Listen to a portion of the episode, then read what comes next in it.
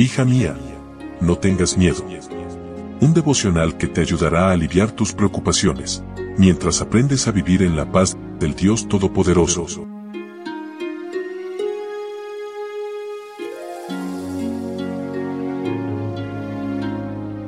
Hoy es domingo 12 de noviembre y qué lindo poder comenzar nuestra semana abriendo la palabra de Dios para permanecer siempre tomadas de su mano, siempre juntitas a nuestro Señor.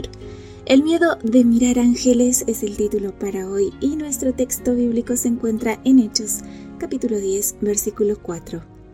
¿Qué quieres, Señor? le preguntó Cornelio mirándolo fijamente y con mucho miedo. Dios ha recibido tus oraciones y tus obras de beneficencia como una ofrenda, le contestó el ángel. Cornelio era un oficial del ejército romano, gentil, crecido en un ambiente politeísta, adorador de ídolos.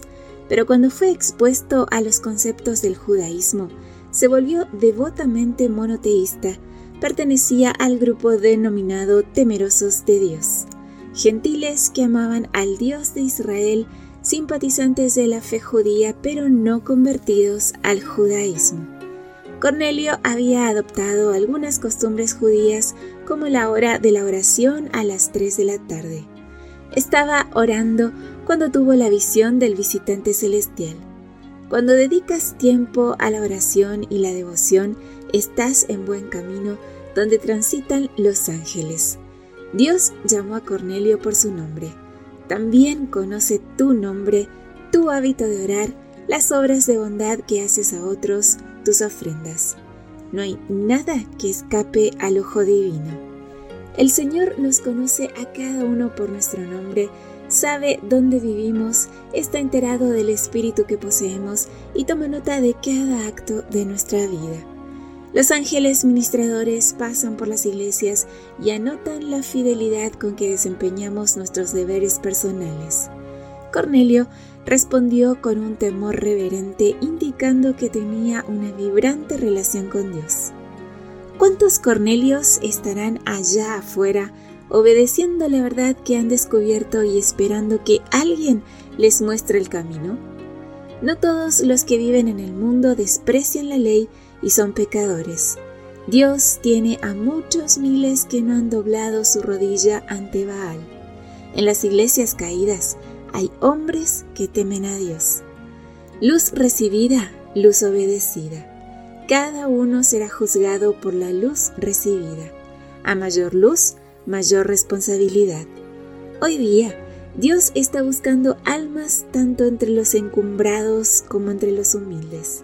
Hay muchos hombres como Cornelio a quienes el Señor desea vincular con su obra en el mundo.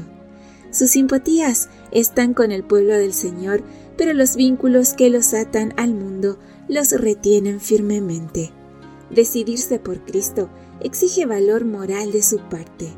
Debieran hacerse esfuerzos especiales por esas almas cuyas responsabilidades y asociaciones les hacen correr tan gran peligro.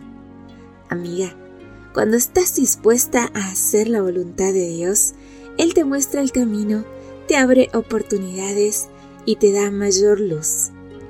Que tengas una preciosa y bendecida semana con Jesús. Gracias por tu compañía. De mi parte un abrazo muy fuerte. Yo te espero mañana aquí, primero Dios, en nuestro devocional para damas. Bendiciones.